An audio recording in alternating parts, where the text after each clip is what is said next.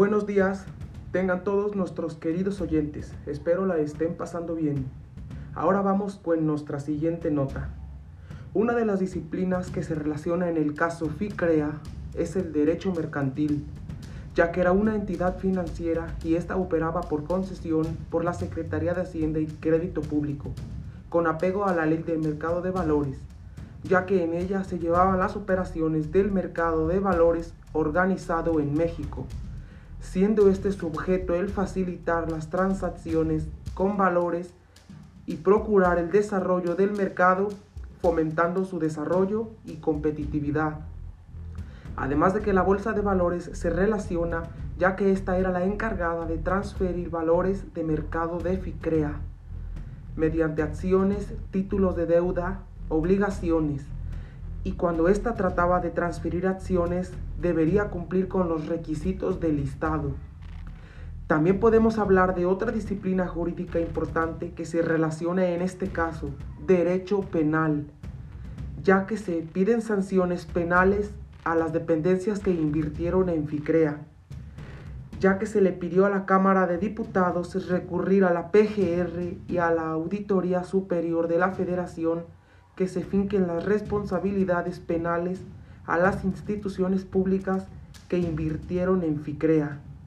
Dando un paso más a la Cámara de Diputados, solicitó a la Comisión Nacional Bancaria y de Valores un informe sobre cuáles son las autoridades, entidades o dependencias públicas que depositaron e invirtieron en recursos de la Sociedad Financiera Popular FICREA.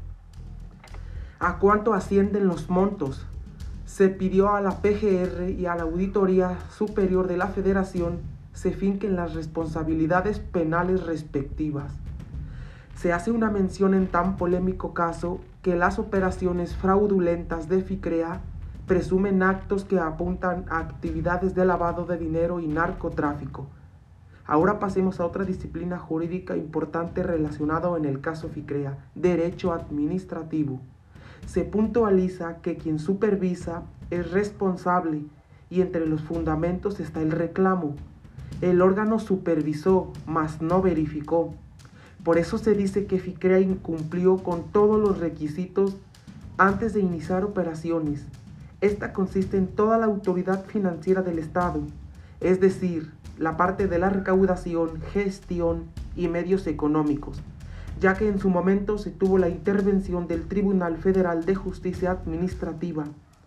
El tribunal resolvió que, tenía, que se tenía que reparar el daño en beneficio al ahorro, junto con los intereses, por el actuar irregular al supervisar la entidad, ya que también en su momento la Ley Federal de Procedimiento Administrativo que fue orden público y su objetivo era proveer lo necesario en el ámbito federal garantizando el derecho al acceso a la información pública y a su vez la mejora regulatoria.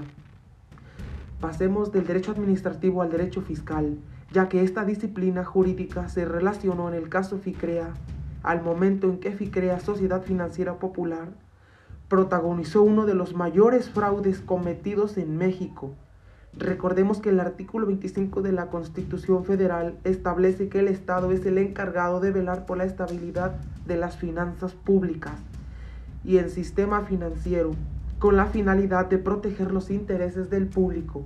La Comisión Nacional Bancaria y de Valores realizó diversas visitas ordinarias entre los años 2011 y 2014, en donde se detectaron omisiones e irregularidades en dicha SOFIPO aunado a los diversos procedimientos de liquidación y de responsabilidad en contra de los accionistas de FICREA, dicha comisión decidió intervenir, gerenciar a FICREA, sustituir al órgano de administración y designar un nuevo administrador, así como proceder a su liquidación, permitiendo como consecuencia la dilación de la autoridad.